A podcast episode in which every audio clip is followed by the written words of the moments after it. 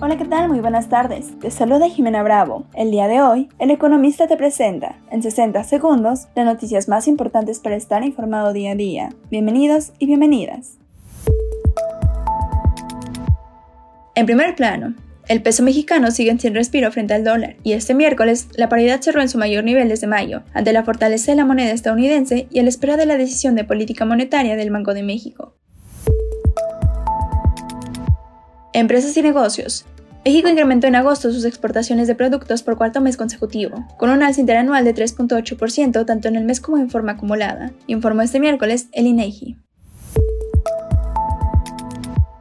Política y sociedad. En la Cámara de Diputados se presentó una iniciativa de reforma a la Ley de Aguas Nacionales para que los recursos obtenidos del cobro de las infracciones cometidas por los concesionarios de agua en México se destinen a fortalecer a los organismos de aguas locales. Mantente informado con el economista. No olvides seguirnos para no perderte tus 60 segundos de noticias. Hasta mañana.